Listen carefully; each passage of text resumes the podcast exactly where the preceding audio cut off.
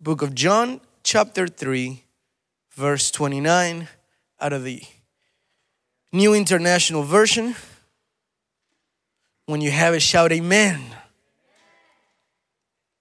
It says, The bride belongs to the bridegroom. The friend who attends the bridegroom waits and listens for him and is full of joy when he hears the bridegroom's voice. That joy is mine and is now complete. Close your eyes right there where you're standing. Father, just thank you. Thank you so much for the privilege of being in your presence. Thank you for the joy of being in your presence, to be able to feel your grace and anointing. Father, speak to your church the way you spoke to me this morning. May you heal us. May you, Jesus, take us away from our reality and put us in the reality of yours.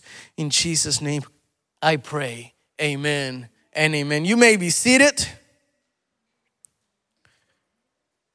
It is good to be with everyone here. And God is good all the time.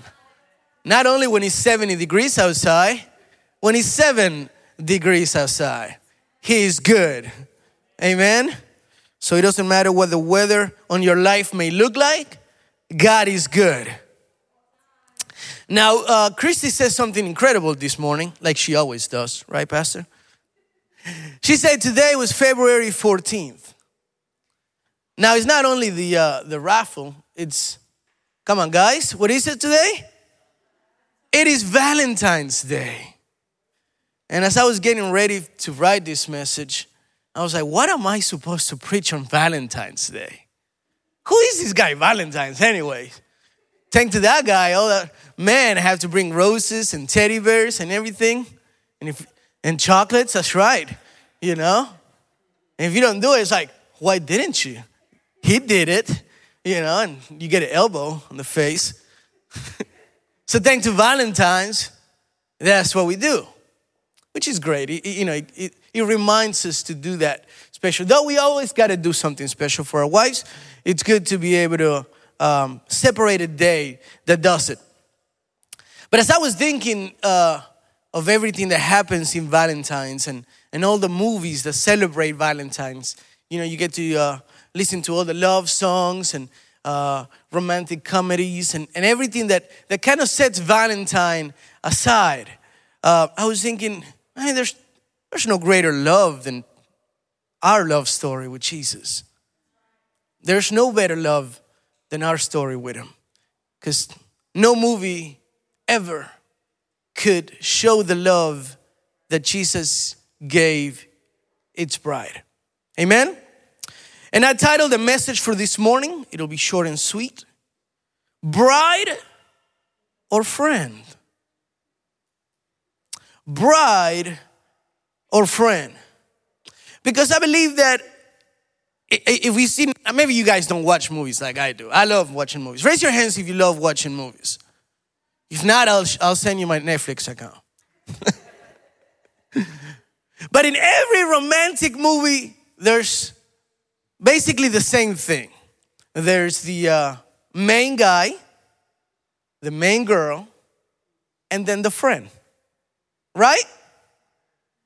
Now, the love story always evolves around the main character and the girl. But the friend is always there to support. It's always there to make funny remarks. It's always there to either say, You don't deserve them, or to say, Go on and chase your love. Always there to support. Am I right? Somewhat? But there's always a friend there. And as I was writing this message uh, and reading this verse, and, and, and let me give you a little bit of, a, of what happened before this. Uh, John the Baptist is baptizing everybody and preaching. And all the, the disciples that were following John the Baptist come to him and said, Hey, the man of which you speak of, Jesus, he is now baptizing, and people are no longer following you. They're, they're wanting to follow him. What should we do? And this is John the Baptist's response The bride belongs to whom? To the bridegroom. The friend who attends the bridegroom waits and listens for him. That's it. On a wedding, it is the groom who is waiting for the bride. The friend is just waiting, it's just right there next to him. And he's full of joy when he hears the bridegroom's voice. That joy is mine. And now it's complete. So he was basically saying, I am just the friend. My role was to support the groom because the bride is waiting for him. Now, as I was writing this, I was thinking in the love story of our lives with Jesus, are we living as the bride or just the friend? Are we living as if we know that we are the bride that Jesus died for, or are we living just as a friend in the story of our lives? Do you know that in this main movie, you are the main character? You're not the friend in the movie, you are the main character. You're not the princess friend, you are the princess. You're not the prince friend, you are the prince. You are the main character.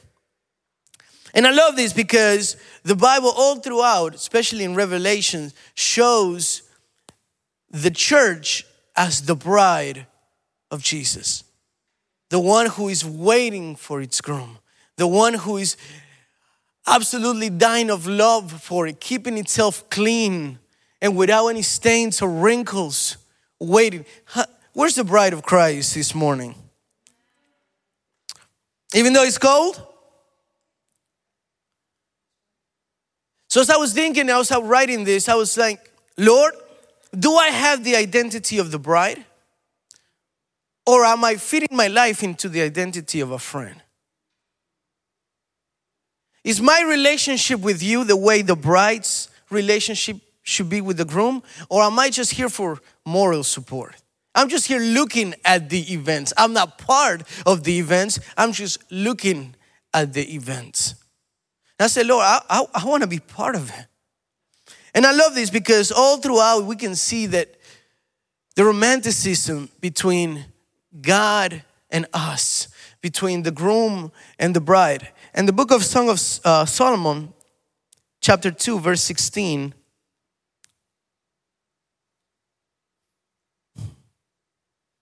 Now, man, if you don't if you don't like poetry, if you're not good with words, the book of Song of Solomon is great cheat code right here. You know? And if she don't read the Bible much, she's gonna be like, ooh, you are so romantic. Song of Solomon, chapter 2, verse 16 says, My beloved is mine, and I am his. And I love this next part. He browses among the lilies.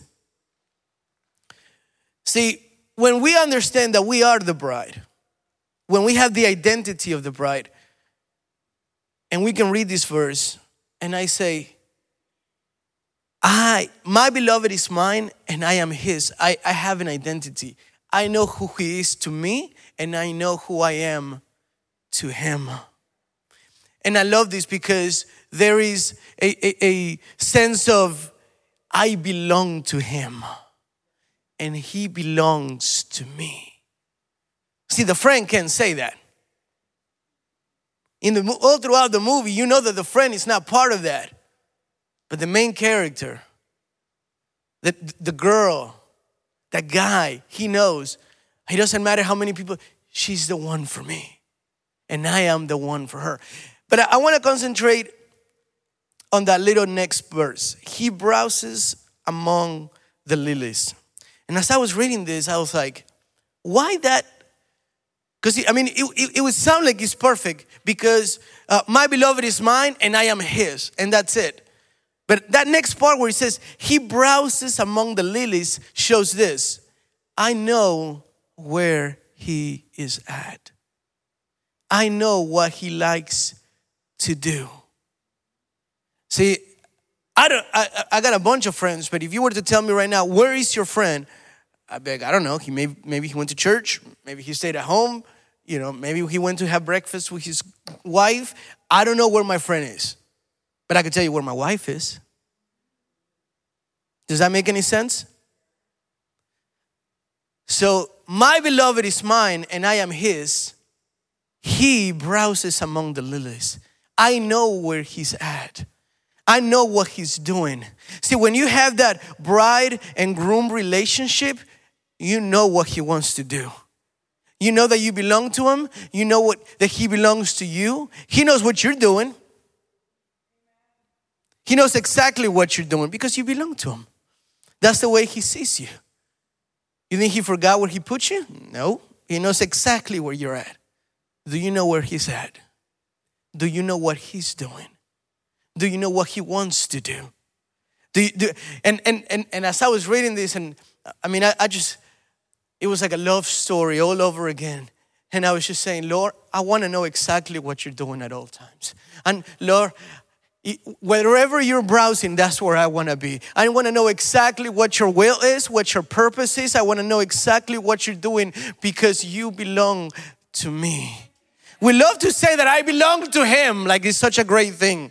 I belong to Him, yes, but does He belong to you? Do you feel like He is yours? That presence, oh, He is mine. I know where to find Him. I know if I go to a closet and close my eyes, I know I can get Him. I know that if I open up my Bible and I start reading, it's like He's speaking to me. Every single time, people ask me like, Jonathan, what, how do you uh, write your messages? How do you write your preachings? And it's like, I always tell the same thing because everything I always take it to my daily life and what it means to me. And and and and, and how is that going to change my next day and my next step? How is this affecting me on my daily basis? And as I was reading this this is what was coming up to me. And I was saying Lord in Valentine's Day am I the friend or am I the bride? Am I living as the bride? Am I seeing myself as the bride? Do I feel that entitlement of you are mine or I'm just a friend next door. See, when you understand that He's yours and, and you are His, and you know where He's at, and, and, and you know what He wants, you start understanding what He's planning for you. You understand that everything that He plans for you is for your own good. You understand that the plans that He's got for you are better than the ones that you got for yourself. You understand that even though you don't see Him, you're not alone. My wife is not here this morning. I'm still married. Right? Just because we're not at church doesn't mean we're not married to the groom. So when you know who he is to you and what he and when you are to him, you start seeing yourself different. You start living yourself different. You understand that he protects you all the time. You understand that He puts people in front of you, He puts people in your life, and He takes people out of your life. You're not crying, losing your mind out of things that happen because you know that the groom takes care of it all.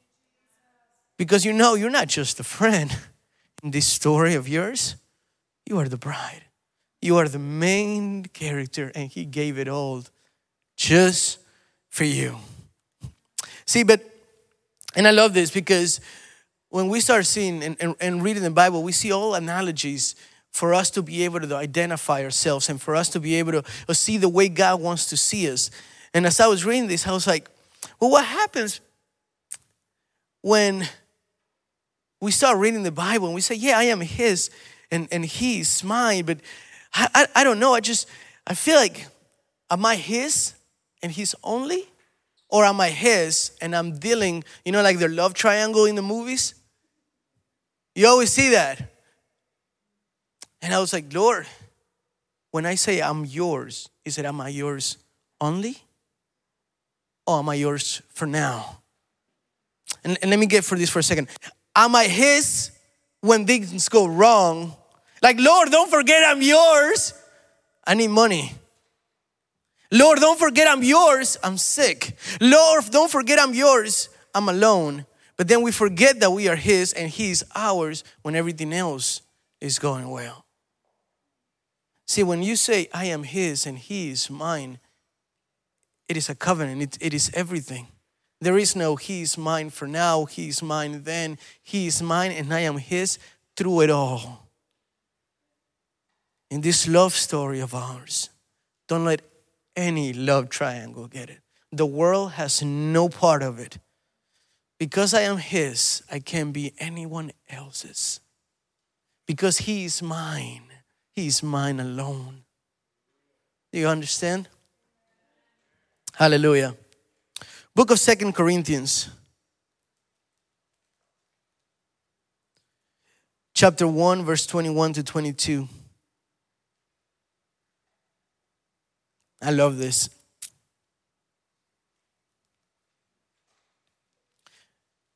Second Corinthians 1 21 to 22 says, Now it is God who makes both of us and you stand firm in Christ. He anointed us, set his seal of ownership on us, and put his spirit on our head as a deposit, guaranteeing what it is to come. Are you aware that you were sealed? That you may not see it, but you were sealed. There's, you know how you buy stuff and it says made in China? right? Or like when you want to buy something good and you're like, oh, it's got to be made in the USA. You were made by God. And you were bought by Him. When you were made by Him and lost to sin, you were bought again. And you can't see it. You know how you can scratch some places? You can't see it sometimes. But there's a seal of ownership in you. You know what that means? That nothing can separate you from Him. He owns you. Do you understand how great that is? He owns us. We belong to Him. Nothing can happen to us. Nothing can separate us from His love. Nothing can separate us from His presence. Nothing can separate us from Him wanting to be with us. Nothing can steal you away from Ownership means I no longer belong to myself, I belong to Him. And guess what? He does not want to borrow you. He does not want to borrow us to the world. He wants us all for Himself. Do you understand the love story that God wants to remind you this morning? As the world is celebrating Valentine's,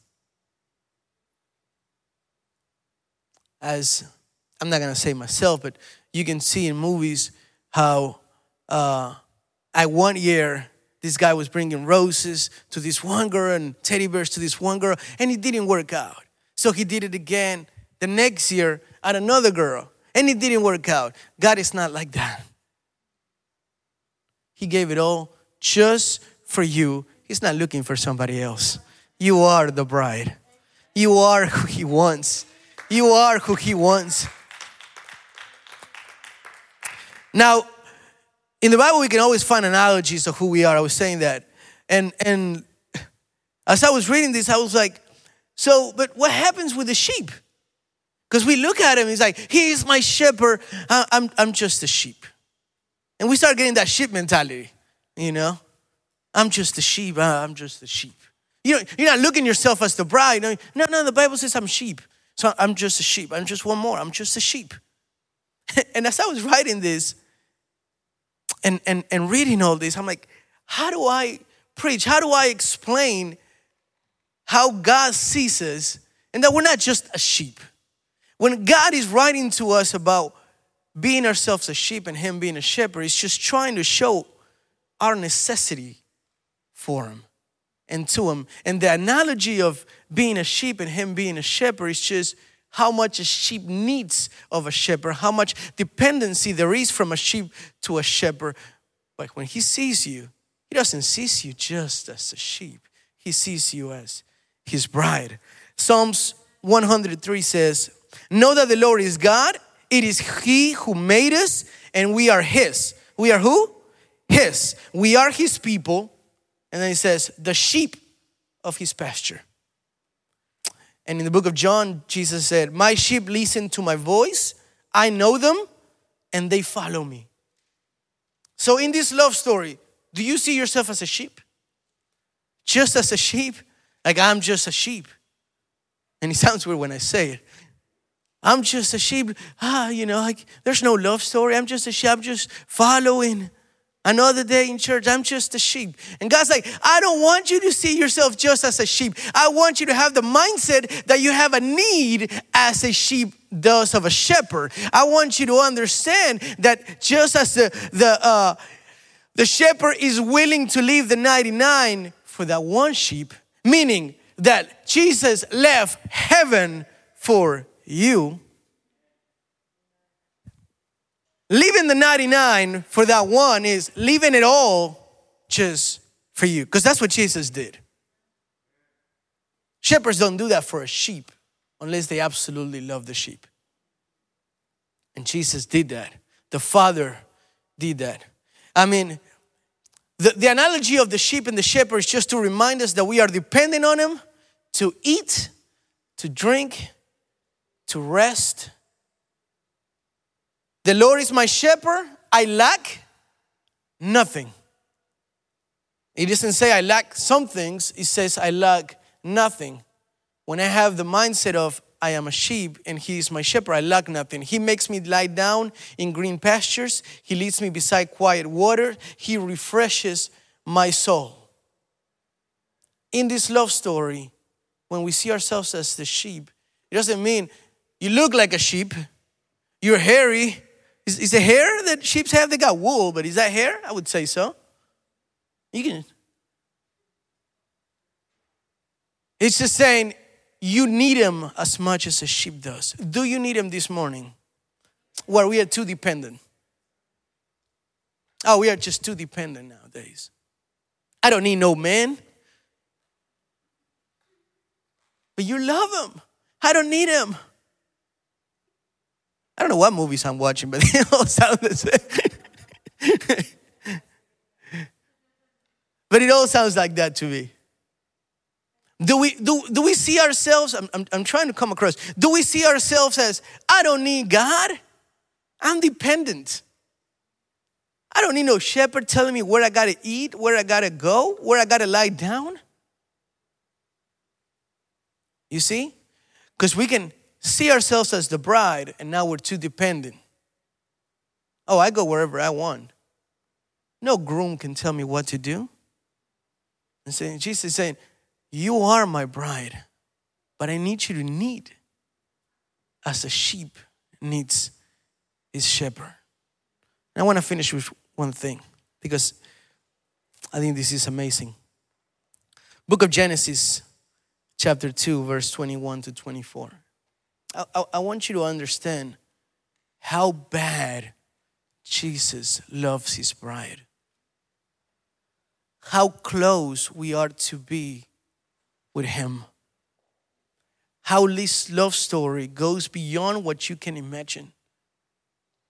How the presence opens up when you understand your identity and who you are to him, and that you belong to him and he belongs to you that just as much as you want to seek Him and just as much as you need Him, He needs you.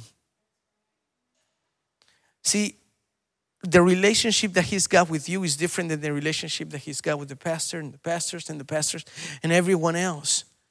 So it doesn't matter how much the pastor is praying right here. He's got God's relationship wants the pastor right here, but he's also longing to have you.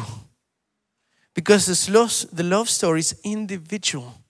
The bride as a whole is the church, but the love story that He's got with each and every one of us is individual. And I love this because I want to close with this. Genesis 2 21 to 24. So the Lord caused the man to fall into a deep sleep. And while he was sleeping, he took one of the man's ribs and then closed up the place with the flesh.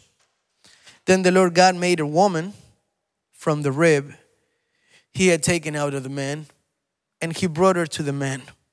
The man said, Wow, this is now bone of my bones and flesh of my flesh. She shall be called woman For she was taken out of a man. That is why a man leaves his father and mother and is united to his wife. And they become what? One flesh. I can't imagine. I, I gotta think that it was the same way I saw Jennifer the first time. That's the way Adam saw Eve. Like, ooh, who is this? Adam was used to seeing all the animals, he named them all. But now, after he wakes up, that must have been the best nap ever for him. He went to sleep feeling alone. He went to sleep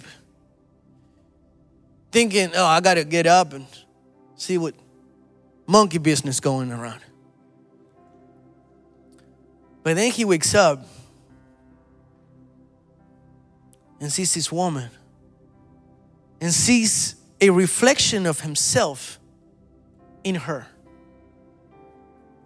And he touches and like, ooh, one of my mac ribs is missing a piece of him was missing. And here she is. He sees his reflection in her. He doesn't, she doesn't look like anything else in the garden. He looks like himself, but different, a better version of himself. And a part of him is missing, and now it's in her. And I love that. Because as I was writing this message, to remind you the love story that Christ has with you. It took me to the book of John 19 31 to 34. When Jesus was in the cross. The Jew, therefore, because he was the preparation that the body should not remain upon the cross on the Sabbath day, for the Sabbath day was an high day, besought Pilate that their legs might be broken and that they may be taken away. They need him to die quick before Saturday came. Then came the soldiers and broke the legs of the first, remember the, the thief, and the other, which was crucified with him. But when they came to Jesus and saw that he was dead already, they break not his legs. They did not break his legs. But one of the soldiers with a spear pierced his side, and forthwith came out there blood and water. Blood and water. And as I was reading this, I thought, wow. Just as the bride came from Adam from his rib, so was the church made out of water and blood from Jesus' side. Just as the rib taken from Adam created his bride Eve, the blood and water flowing from Christ creates his bride, the church. And just as Adam was pleased when he saw his bride, because he could see himself in her, Christ looks at the church, his bride, and sees himself in her. So this morning, are you the bride or are you just the friend? May you rise up this morning. Do you understand how great it is to be one flesh? And they became one flesh in that cross. When the water and blood flowed his bride came out of him. And now we are one flesh with him. I don't know what this world was trying to steal your identity, or you just needed to remind yourself I am His and He is mine. I know what He's doing. I know where He's at. I know what He's planning for me. I know I'll see Him. I know He's looking for me. Because He's mine and I am His, we are connected. Look, I have the seal of his ownership. I don't belong to myself, I belong to him. I don't do things on my own because I no longer my own. It's all about him. I no longer see myself as a single person. I'm just, I'm his bride. The greatest love story ever is this right here that he will leave it all just for you, that he will let everything just for you. Satan said, I'll, I'll give you all the work. He said, No, I have a mission. I came for my bride. And when he was in the most pain and he asked the Father, Is there another way to get her? Is there another way? Is there anything else I can do to get her? But don't let it be my way. Let it be yours. Is there another?